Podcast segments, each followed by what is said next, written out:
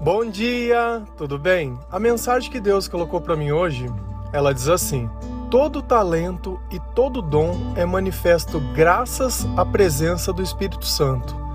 Senhor, tende misericórdia de nós. Perdoa, Pai, todos os nossos pecados. Livra-nos de todo mal. Nos afasta de tudo aquilo que não vem de ti.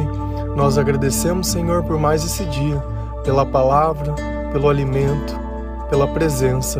Aceita, Senhor, essa nossa oração, esse nosso louvor, pois nós te amamos, bendizemos, adoramos. Somente tu é o nosso Deus e em ti confiamos. Uma coisa que às vezes nós não conseguimos compreender é que na nossa cabeça todo conhecimento ele precisa ser adquirido. E o que eu estou querendo dizer com isso? Que para você poder ter uma profissão, que para poder fazer alguma coisa, você precisa estudar para isso. Tá? Mas será que se aquilo que você precisa fazer tivesse no seu propósito, você teria que estudar para poder fazer aquilo? A gente olha a vida de Jesus. Jesus ele já tinha o conhecimento que ele precisava. Por que, que Jesus não foi estudar em algum lugar? Por que, que Moisés mesmo não tendo a capacitação que ele acreditava, também não foi estudar em algum lugar. Eu falo pela minha própria vida. O meu trabalho é desenvolver programas de computadores, mas eu não fiz faculdade. Como que eu posso saber sobre isso? Como que eu posso desenvolver algo se eu não estudei? Eu tenho um CD gravado também e algumas outras músicas feitas, mas eu não sou músico. Como que eu posso fazer esse tipo de coisa? Eu tenho três livros, mas eu não sou escritor, eu também não sou nada, terminei o colégio normal. Como que eu posso fazer isso? Como que eu posso fazer coisas que eu não fui capacitado, que eu não fui treinado? Como eu posso fazer coisas que às vezes uma pessoa que estudou não conseguiria fazer? Como? Como isso é possível? A Bíblia ela explica muito bem. Quando Deus ele quer fazer alguma coisa e ele encontra um homem ou uma mulher que seja obediente, ele vai enviar o Espírito Santo. E o Espírito Santo vai dar os dons necessários. É por isso que a gente encontra muita pessoa com talento, pessoa que não estudou, que aquilo é nato dela. E olha como é engraçado as palavras e às vezes a gente nem entende. Quando você faz o teu trabalho de forma exemplar, geralmente quem é da área criativa, algumas coisas, fala: "Nossa, hoje eu estou inspirado", né? Hoje eu estou com a presença do Espírito Santo perto de mim. Se a gente for lá em Êxodo 35, versículo 31 e 32, a palavra diz assim: Deus o encheu com o seu espírito e lhe deu inteligência, competência e habilidade para fazer todo tipo de trabalho artístico, para fazer desenhos e para trabalhar em ouro, prata e bronze. Mas por que, que Deus deu esses talentos para essa pessoa? Porque quando eles iam fazer a tenda da presença de Deus, ele precisava que eles fizessem as coisas para aquele lugar. Então, uma coisa que fica muito bem clara: os nossos dons eles não servem simplesmente muitas vezes para nos sustentar, mas para que nós possamos trabalhar para Deus utilizando ele. E essa foi a razão que Deus deu esses talentos e esses dons. E às vezes a sua vida ela fica um tanto quanto vazia. Você tem o dom e tem o talento, mas não se sente bem, não se sente pleno, não se sente feliz, não se sente realizado, não se sente nada. Sabe por quê? porque isso depende de nós usarmos esses dons no lugar certo. Se a gente fica essa vida simplesmente tentando acumular recursos, vai chegar um ponto que talvez você tenha os recursos, mas não tem nada além disso. E o que às vezes nós não percebemos é que existe uma depressão que ela vem comendo os nossos jovens, os nossos idosos e todo tipo de pessoa. E você pode olhar a vida dessa pessoa e falar: Meu, por que, que esse cara tá triste? Ele tem tudo. Ele tem tudo. Por que, que ele tá ansioso? Ele tem tudo que eu gostaria de ter e ainda assim ele tá perturbado, ele não tá bem. Sabe por quê? Porque essa vida, ela sem Deus, não tem como nós simplesmente acharmos que tá tudo bem, eu tenho dinheiro, não preciso de mais nada. Eu tenho dinheiro, vai tudo dar certo. Não vai. Não vai porque tem coisas que são silenciosas. Se a gente olha o próprio padre Fábio de Mello, teve. Como que um padre pode ter isso? Não fica um ponto quanto antagônico, às vezes, o que eu estou te dizendo? Mas aí vem um outro ponto em questão. Deus, ele não deixou Moisés e Arão entrar na terra prometida, porque ele disse assim: Olha, vocês vão lá e o povo está querendo água, né? Vocês estão reclamando? Então vocês vão falar para sair água da rocha. O que, que era a ordem? Falar para sair água da rocha. O que, que Moisés fez? Catou o cajado e deu duas pancadas na rocha. Nossa, mas só por isso? Exatamente. Olha o tanto de coisa que Moisés fez e só por isso ele não entrou na terra prometida. Sabe por quê? Porque Deus não quer a tua opinião do jeito que você acha. Deus, quando ele vai fazer sair água da rocha, ele não precisa que você bata em algum lugar e faça achando que é por causa de você, achando que você está ali ajudando Deus. E Moisés, ele vinha dando uns indicativos bem estranhos.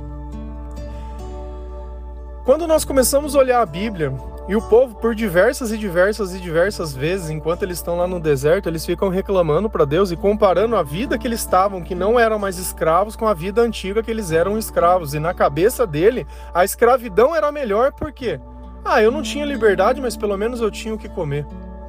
Então é uma vida voltada simplesmente na necessidade mais básica. Não importa humilhação, não importa nada. Né? O importante é que eu tinha o que comer. E eles foram para o deserto e começaram a comparar a vida.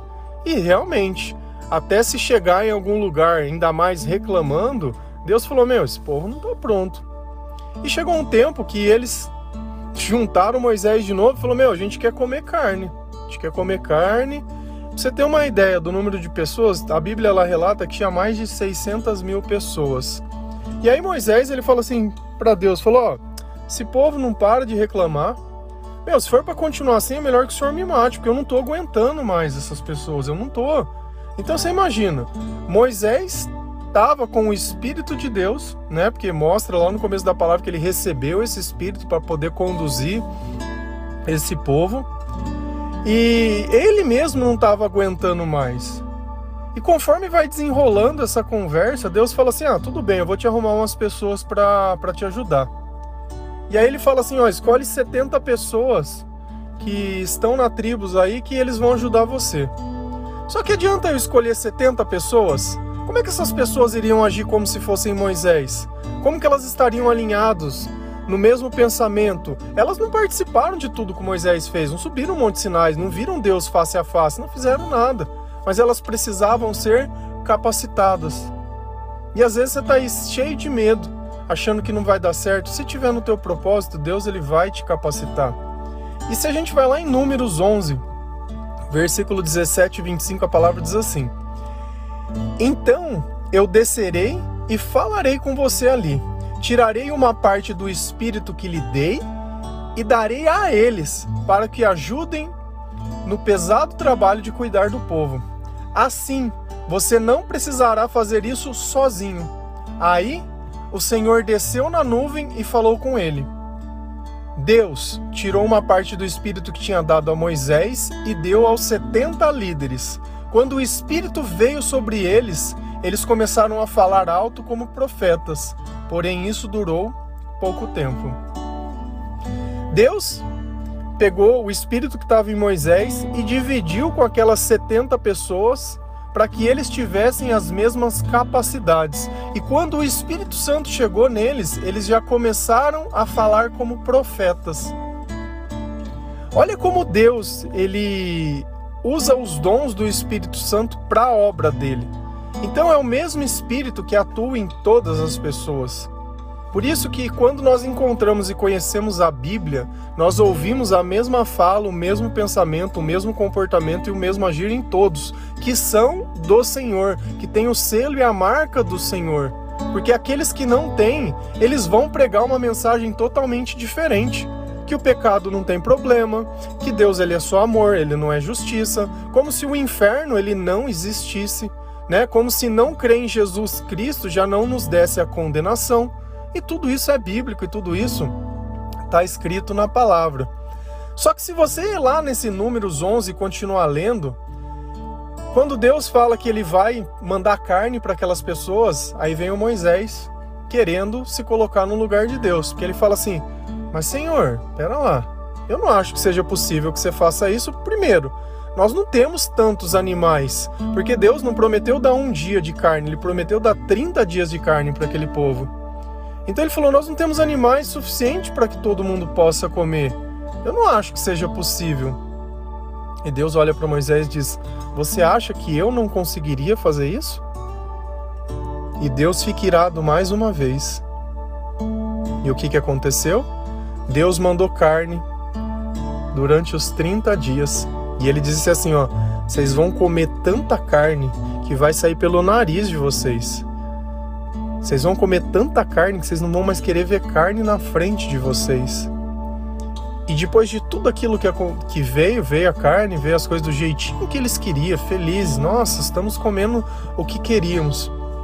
Veio uma doença junto e dizimou boa parte deles.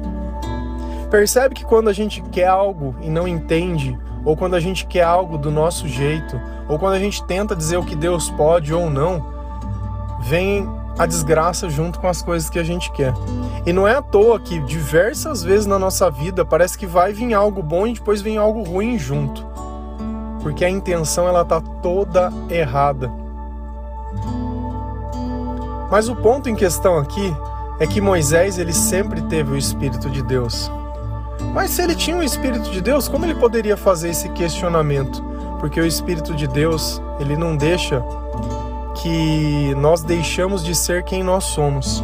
Ele não sobrepõe quem nós somos, nós não viramos um zumbi, nós não estamos possuídos. Nós continuamos a escolha. E a escolha ela deixa de existir quando eu duvido de Deus, que foi o ponto que ele fez. Eu duvido que ele possa fazer isso. Por isso que Jesus diz: Olha, se a sua fé foi do tamanho de um grão de mostarda, você vai poder dizer para um monte: Olha, saia daqui e vá para lá. A nossa fé ela é a base de tudo. Ela é o que mantém ou que afasta o Espírito Santo de perto de nós. Às vezes você mesmo não está acreditando nas coisas que você tem que fazer, ou que a mensagem que Deus te entregou, ou que o teu propósito é muito maior que a tua vida. E ele sempre vai ser maior que a tua vida. Porque se você pudesse realizar sem Deus, para que, que você precisaria de Deus? Se esse rapaz de cima ele pudesse fazer esse trabalho artístico, sem a presença de Deus, para que, que precisaria do Espírito Santo? Mas justamente Deus vai escolher aquelas pessoas que qualquer um vai olhar e falar: Meu, eu conheço esse cara. Ele não era assim. E justamente essa era a confusão que Jesus causava nas pessoas da cidade dele. Quando viam ele pregando, eles ouviam as palavras de sabedoria, eles viam os milagres, eles viam tudo o que estava acontecendo e aí se questionavam: mas como que ele pode fazer isso? Não é o filho do carpinteiro? Não é o filho de Maria? Como que ele pode estar fazendo isso? Eu conheço ele. Não, não pode. E aí a gente entende que Deus ele vai pegar a partir de um instante vai transformar. E essa passagem de números também ela é, ela é bem interessante, porque Deus, quando ele pede para reunir essas 70 pessoas, ele diz: olha, reúne os 70 e vai para a porta da tenda. E quando a gente estiver ali na porta, a presença de Deus vai aparecer e vai acontecer. Só que dois deles acabaram ficando para trás e não tiveram lá. Porém, quando Deus ele dividiu esse espírito, essas pessoas que estavam longe, elas também receberam. Olha como a graça de Deus, ela não depende do lugar que você está, mas da promessa. E às vezes a gente acha que se não estiver no lugar certo, na hora certa, não vai receber. E essas duas pessoas, elas receberam e começaram a fazer como as outras pessoas, a profetizar e falar alto. E aí Josué viu esses caras fazendo isso e não achou certo, porque na cabeça dele o único que poderia fazer isso era Moisés. E foi lá falar para Moisés: Olha, Moisés, tem dois ali que estão falando e profetizando, vai lá e repreende deles. Não pode fazer isso, você é o único. E aí Moisés olha para ele e fala assim: Você está preocupado comigo? Eu, por mim, eu gostaria que todos pudessem receber o Espírito. E olha que até nesse ponto ficou ciúme, onde, olha, só o meu amigo pode fazer, mas ninguém pode. Não, eu sou o exclusivo, mas ninguém pode. Perante a Deus, todos nós somos iguais. O derramamento do Espírito Santo é para a vida de todo mundo. E às vezes você está olhando e aí se achando que não é digno. Você não é digno enquanto você não renuncia o seu pecado, porque depois que você faz isso, você se torna. Esse é o ponto em questão. Se você deixar Deus trabalhar, ele vai trabalhar, ele não vai ficar olhando para você e ficar criando problema ou arrumando motivo. Ah, não, você não, porque isso. Ah, não, você não. Ele não vai fazer isso. Só que sem a sua permissão, ele não pode começar a fazer nada. E você já deu a sua permissão para Deus? Você já permitiu que Deus pudesse te dar dons? Às vezes você tem tanto medo que não dá nem para Deus começar a fazer nada, porque como que alguém com a autoridade de Deus pode fazer coisas incríveis se tem medo? Então o medo ele não pode fazer parte da nossa vida. Nossa confiança ela tem que ser maior que qualquer coisa. Eu sei que eu vou me colocar em coisas onde o resultado é muito maior que a minha vida mas ainda assim eu vou precisar da presença de Deus para poder chegar lá, porque sem Ele eu não conseguiria. E eu já vivenciei coisas fantásticas que se eu contasse, vocês vão, é mentira. Quem sabe um dia eu possa contar. Porque vocês vão falar a história mais absurda que eu já ouvi. Mas eu sei bem o que é Deus trabalhar na nossa vida, o que é a presença do Espírito Santo, o que é a promessa de Deus e o tempo de Deus e as coisas do jeito que Deus quer e não do jeito que a gente imagina. E que Deus permita que nós não sejamos como Moisés, quando ele pediu alguma coisa a gente possa obedecer exatamente, sem querer colocar o nosso toque em cima. Porque se de alguma forma ficar evidente que eu fiz por causa de mim, minha vaidade, né, a minha capacidade, o meu talento, eu condenei tudo porque é para que Deus cresça, para que a glória dele apareça, não a nossa. Não é sobre nós, é sobre ele. É nós nos colocarmos na posição de servo, não de senhor. Ele é o Senhor. É ele, não somos nós. Então eu não posso deixar que nada que Deus me deu suba a minha cabeça a ponto de parecer maior que Deus, senão me torno Lúcifer. Exatamente, um anjo caído, aquele que achava que era maior que Deus, que estava fazendo melhor que Deus, sem entender que a capacidade e a criação era dele. Só que esse é o ponto, Deus ele não vai tirar você. E nós só conseguimos perceber o tamanho do nosso pecado através da palavra de Deus. E nós só conseguimos discernir sobre algumas coisas através da palavra de Deus. Quando que uma pessoa, na época que eu era ateu, que eu ia dizer que tinha um espírito que vinha e dava capacidade? Ah, não, eu sou autodidata. Né? Aqui na, em Êxodo tem o primeiro autodidata. Né? Aliás, o segundo, que o primeiro foi Moisés, mas. E aí? É autodidata ou é, é alguém que tem um propósito para Deus e recebeu o Espírito Santo? Aí você crê no que você quiser. É uma pessoa inteligente, com sabedoria, ou uma pessoa que está cheia do Espírito Santo? Porque olha o que Deus deu para ele: inteligência, competência e habilidade. Só que tudo isso foi usado para Deus. Claro que ele ficou com esses talentos, ele ficou, com certeza. E também o dia que ele tivesse duvidando de Deus, com certeza não daria nada certo as coisas que ele tivesse que fazer. Esse é o ponto. Deus ele funciona muito bem, o Espírito funciona muito bem na presença da nossa fé, né? Enquanto nós acreditamos. E é tão bom quando a gente trabalha é, inundado pelo Espírito Santo que a gente nem percebe o tempo passar. Quando você vê, já foi, sabe? É aquele trabalho que parece que você tá assim, tá de alma, sabe? O negócio vai fluindo, você nem para pra pensar, só vai fazendo. Nota pra você ver quando você tiver que fazer alguma coisa. Vai jogar um boliche, sei lá, fazer alguma coisa. Se você parar para pensar, você erra. Se você faz instintivamente, você acerta. E é isso que a gente quer, ser seres guiados pelo Espírito Santo, inundados por, pela presença dele. Amém? Todo talento e todo dom é manifesto graças à presença do Espírito Santo para a honra e glória do Senhor. Que Deus ele possa tocar o teu coração, te dar entendimento Purifica os teus pensamentos, purifica a tua alma, purifica o teu coração.